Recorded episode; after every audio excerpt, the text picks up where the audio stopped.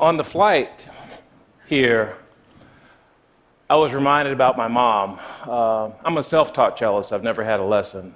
I studied double bass, but I just picked up the cello and started playing because I loved doing it.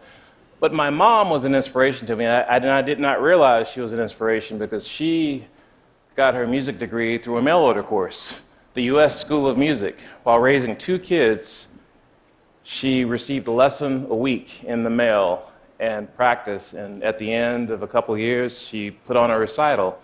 And uh, I'll be 50 this month, and it took me that long to realize that she was that big of an inspiration. Uh, I'm just going to keep, yeah, thanks, Mom.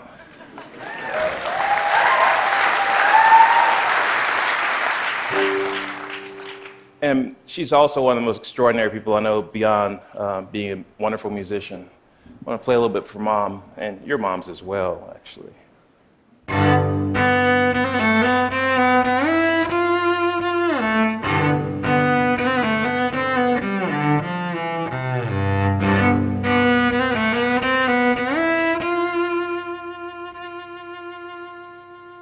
You know, when you normally hear cello, you think of this. We're not going to do that today.